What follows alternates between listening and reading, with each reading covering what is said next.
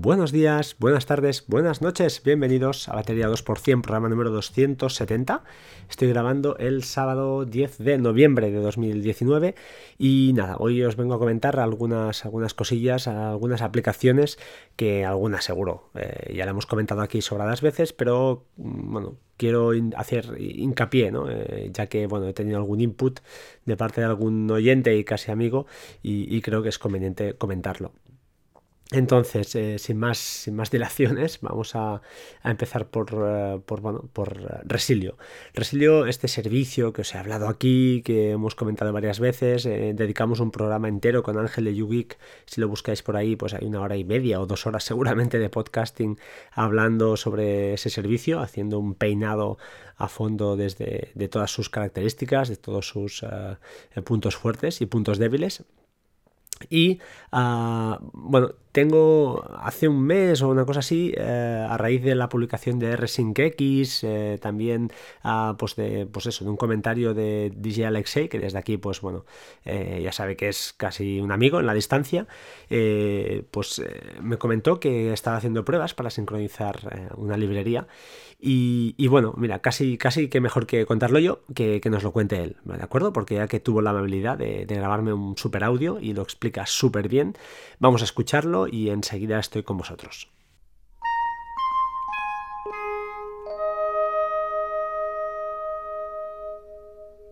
Hola, Fran, ¿qué tal? Eh, primero felicitarte por, por tu programa. Eh, la verdad es que es uno de mis imprescindibles y bueno, quería hacer una pequeña aportación particular eh, con respecto a Synology y a la sincronización de carpetas y librerías. Mi sistema está formado por un NAS de Synology de cuatro bahías, eh, un Mac mini y un disco SSD externo en el que alojo la librería de fotos. Usando la aplicación Drive de Synology, lo que hago es una copia de esta librería que tengo alojada en el disco SSD externo a una carpeta del, NAS. Eh, posteriormente, usando Hyper Backup, lo que hago es subir eh, esta librería cifrada a una nube. Y así tengo pues varias copias de, de mi librería de fotos. La historia es que, bueno, siempre he estado probando diversos sistemas de sincronización y eh, siempre había, oído hablar de, Resilio. Incluso lo llegué a probar en su época cuando tenía otro nombre, se llamaba BitTorrent Sync y, funcionaba como, como, una beta, pero no me llegaba a, dar un resultado todo lo positivo que yo quería. Después de oír tu programa, eh, me decidí a probarlo y la verdad es que ha sufrido un cambio brutal. La aplicación de Synology de Drive eh, está muy bien porque permite sincronización selectiva, eh, sincronización en, varios sentidos, eh, es decir, hacia el NAS o del NAS a la fuente, y te permite configurar muchas cosas. Pero tiene un problema y es que es muy, muy, muy lenta. Y sobre todo, si tienes un ordenador que no es un ordenador de última generación, por así decirlo, se vuelve muy pesada.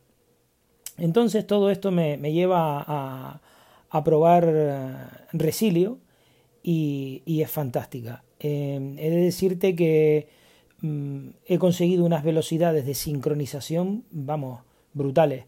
Eh, yo tengo una librería de fotos bastante grande, de unos 500 gigas, alojadas en el SSD, como te estaba comentando, y en poco más de una hora las he copiado eh, desde el SSD hasta el NAS usando Resilio eh, a una velocidad pasmosa. Entiendo que eh, el protocolo P2P es mucho más rápido. Y eso que en este caso solo tengo dos, pares activados, el NAS y, el propio ordenador. lo que ocurre es que yo noto a la aplicación mucho, mucho más ligera. se nota que está bien programada, y que no carga el sistema como lo hace Drive de Synology. Bueno, esta era la aportación que quería hacer eh, y nada, muchas gracias por la labor que haces y por, por todo lo que nos enseña. Un saludo, chao. Eh, habéis escuchado como lo ha explicado perfectamente, ¿eh? como Resilio pues eh, le ha solucionado una papeleta que, parece que Drive, por ejemplo, la aplicación de Synology, pues no, no está pensada para, trabajar este volumen de, datos.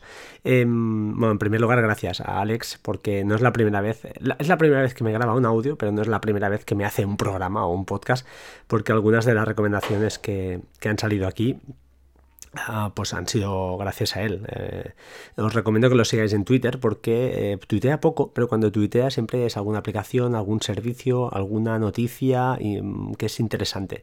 Así que es eh, pura información, no, hay paja ahí y todo, todo vale.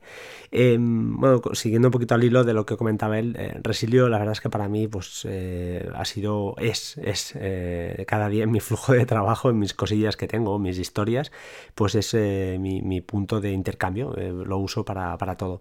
La licencia ahora mismo vale unos 60 euros.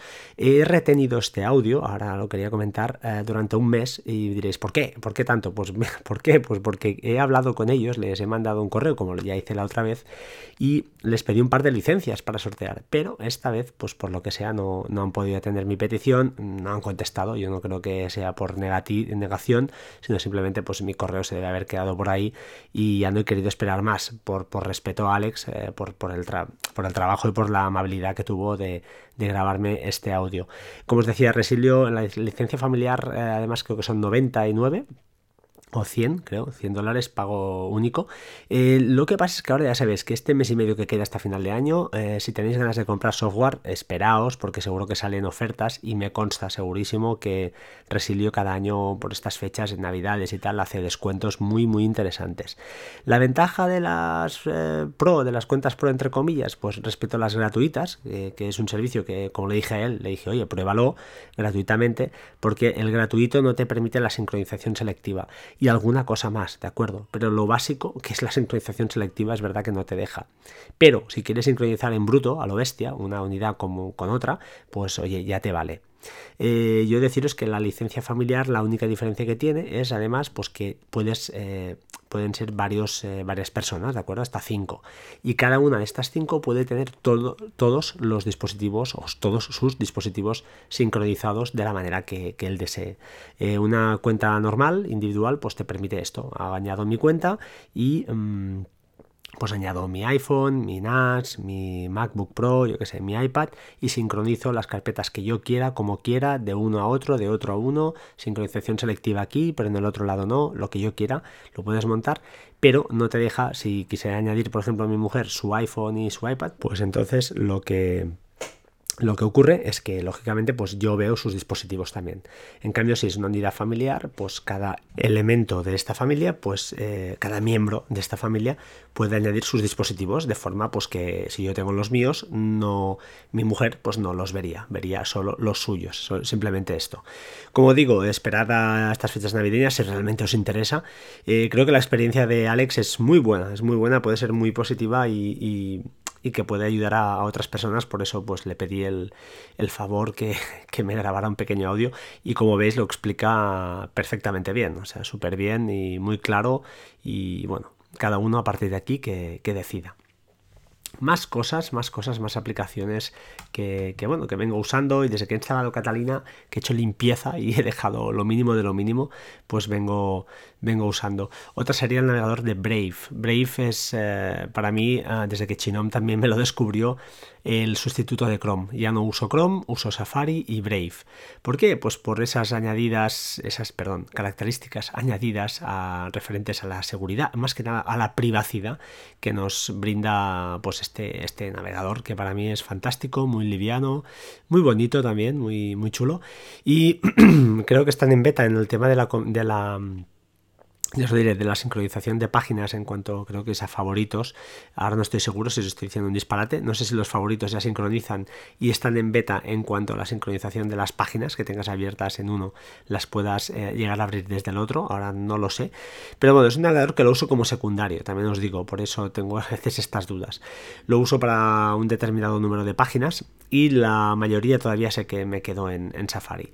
Por comodidad, porque puedo, pues eso, abrir páginas desde, desde mi teléfono, desde mi iPad, lo tengo todo de un modo muy, todo muy, muy, muy, eh, ah, ¿cómo diría? Muy global, ¿no?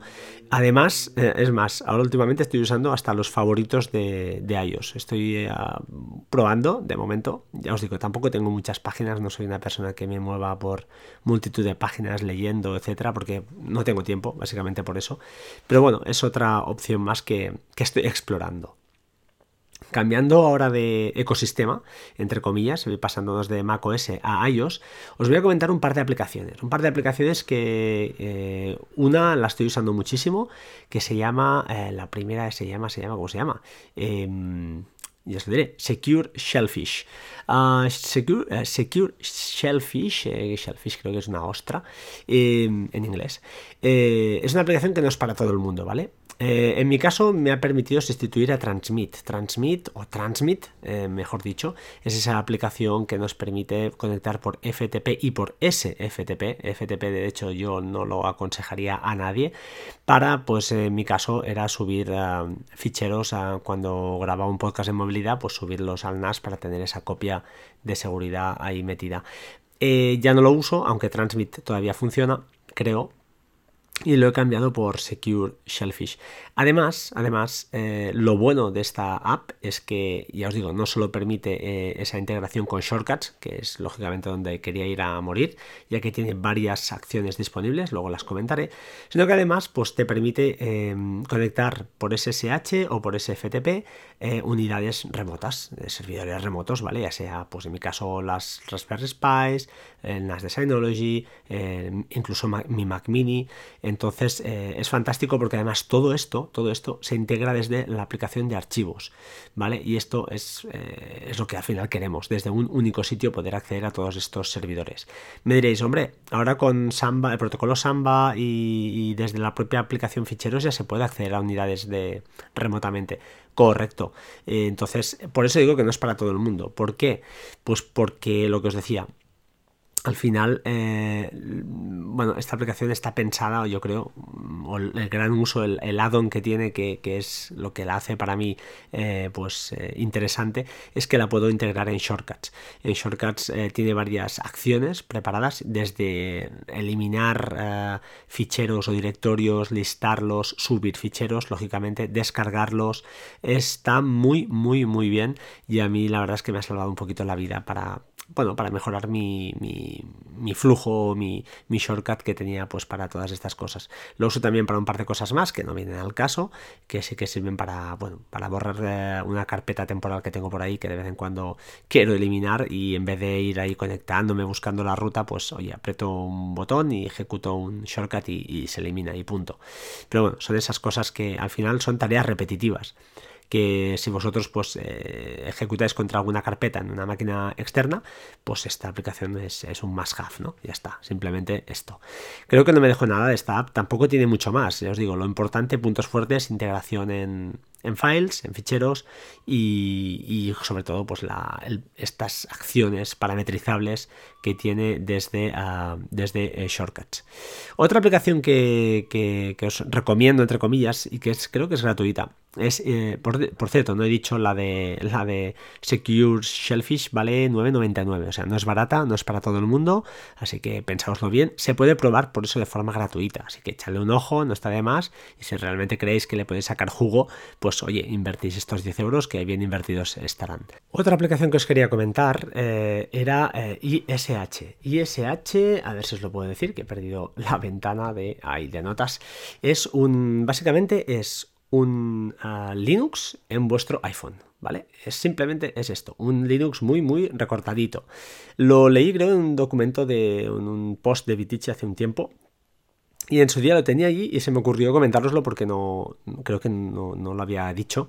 Y bueno, es un proyecto, ya os digo, para tener un Linux corriendo en tu, en tu iPhone o en tu iPad, ¿no? Está muy limitado porque el Linux Alpine, ya os digo, es un Linux muy, muy, muy recortadito en cuanto a recursos y entonces pues no se puede hacer todo lo que a veces nos gustaría, ¿vale? Uno de los usos que le he encontrado, que incluso creo que, creo que comentó Vitici, no, no es cosa mía, es instalar eh, Download... Eh, YouTube Downloader, perdón. Este, este, bueno, este servicio, diría ya casi más que aplicación, que nos permite descargar vídeos de multitud de fuentes, de un montón de fuentes, todo vía terminal y de una manera muy cómoda y transparente. Eh, os dejo en las notas del programa el post eh, cómo instalarlo, ¿vale? Es sencilla, es bastante sencillo. hay que instalar luego Python, eso sí, y a partir de aquí, pues ya puedes descargar los vídeos, que eso sí, dejo dicho verbalmente, por si alguien no se lo lee a veces, que los vídeos descargados se quedan en la carpeta root, ¿de acuerdo? Eh, desde archivos, además, accesible. Eh, si está integrado con el Files Provider, el proveedor de, ficheros de, files, así que es un, lo ves como un eh, proveedor más, ¿de acuerdo? Así que muy, muy fácil y, muy interesante si, no sé, si alguien está utilizando por lo que sea alguna historia en Linux que, que a lo mejor puede probar aquí, le puede funcionar, pues perfecto. Así te evitas conectarte, pues, ¿por qué no?, remotamente a tu Raspberry, por decirlo, por decirlo de otra manera. ¿eh? No sé qué se le pueden encontrar, pero como proyecto no deja de ser, no deja de ser curioso. Creo que ya está por hoy.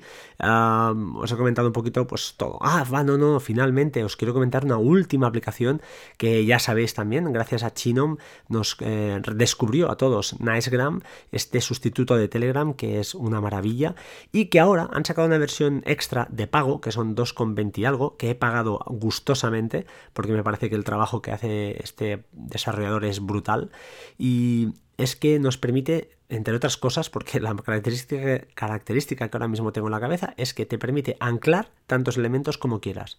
Es una cosa que no entiendo de Telegram, porque solo lo limita a 5 elementos cuando, ostras, es que, es que se me quedan cortos, la verdad, a mí se me quedan cortos. Ahora, a día de hoy, es para mí la red social eh, que uso, única de, de, mensajería. Eh, WhatsApp todavía lo uso, pues porque lógicamente sabemos que aquí en, en la península pues es el sistema mayoritario, pero, pero mi intención es cada vez, estoy empujando cada vez más a gente a, Telegram. Así que, bueno, mm, si no lo usáis, pues o no lo habéis probado, os invito a probarla porque además te permite clasificar eh, por pestañas, entre comillas, sí, por pestañas, pues los, los bots por un lado, los grupos, los canales, los sitios donde eres administrador, los chats no leídos, etcétera, etcétera. Y claro, dentro de cada uno de estos, anclar el número ilimitado de los que de los que de número de, chats o de grupos que, quieras. Eh, lógicamente, el anclar 100 100, charlas, ¿no? 100 eh, canales de, no, tiene, no tiene ningún sentido. Pero si los 6 o 7, que a veces sí que no se quedan en 5 y que son más, pues os trataba mucha rabia en Telegram que, se quedaran tan justitos. Además tiene una cosa muy chula, que es que todas las características que se van añadiendo en Telegram, pues ellos van siempre, un pelín más tarde, lógicamente, pero las van integrando. Y ya os digo, a día de hoy yo, por ejemplo, no tengo ni Telegram instalado en mi, en mi teléfono ni en mi iPad, así que es mi única aplicación de de mensajería en cuanto a, Telegram. Ahora sí, sin más, creo que os voy a dejar por hoy, os voy a dejar de una manera un poco brusca, pero es que debo hacerlo ya. Em, nada, eh, simplemente que seáis buenas personas, buena gente, eh, estad atentos a ver si puedo publicar la semana que viene y podemos seguir en contacto. Ah, y antes de, de despedirme, perdonadme, perdonadme, antes de cerrar, si habéis llegado hasta aquí, agradecer a David Rodríguez, arroba guion bajo vilito, en, eh, creo que es en Twitter, sí, eh, que me envió, gracias David, me enviaste un vídeo y una captura de todo el problema eh, que teníamos o que, que, tengo con el servidor de VPN, que sigue manteniéndose. Él con muy buena fe me envió su fichero incluso de configuración, pero la única pega es que tiene QNAP, tiene QNAP y no tiene Synology, por lo que pues no es de utilidad para mí. Em, eso sí, me ha dado una pista, me ha dado una pista que era, eh, pues, cómo no, probar eh, de cambiar los protocolos de cifrado y de autenticación, a ver si así, pues, consigo evitar el problema que os comenté en el podcast anterior, que es decir, que con una sesión eh, abierta de ya os lo diré, de, servidor de VPN, una conexión creada desde mi teléfono. Cuando el teléfono lo dejo en stand-by, que se apaga, lo típico, lo dejas ahí pues descansando, de golpe porrazo pues aparecen más conexiones, se van creando, incluso algunas con la misma IP, y al final pues te echa. De manera que cuando despiertas otra vez al teléfono, vuelve a estar caído y tienes que volverte a logar en el servidor de VPN server. No lo sé, estoy un poco molesto con esto porque ya os digo, estoy usando mucho War Plus, estaba usando y no me había percatado de este problema. No sé si antes a mí no me ocurría, o diría que no me ocurría.